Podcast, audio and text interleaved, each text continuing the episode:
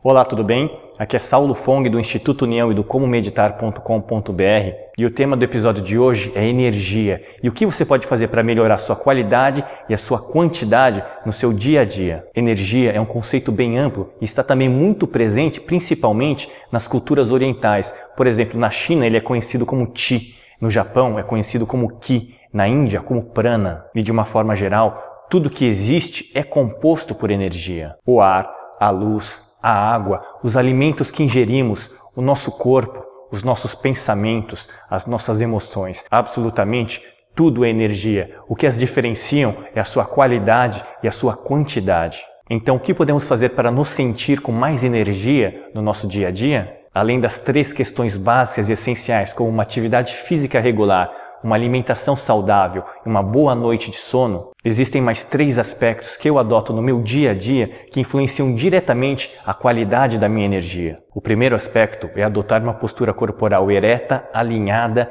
e equilibrada. Em outro episódio, eu já abordei a relação intrínseca entre a postura do nosso corpo e o nosso estado emocional. O segundo aspecto é adotar uma respiração longa e profunda. Isso faz com que eu fique mais desperto e atento. E o terceiro aspecto é adotar uma postura meditativa, ou seja, uma postura onde eu tenho autoconsciência, onde eu percebo o que acontece no meu corpo, na minha mente e nas minhas emoções. Isso tudo combinado faz com que eu consiga administrar o nível de energia durante o meu dia. Então estão aí três aspectos essenciais, mais três aspectos complementares que você pode implementar no seu dia a dia para melhorar a qualidade e a quantidade da sua energia. Se você gostou dessa dica, deixe o seu curtir e escreva aqui embaixo nos comentários quais desses aspectos você já adota no seu dia a dia e quais você pretende adotar. Um grande abraço e até o próximo episódio.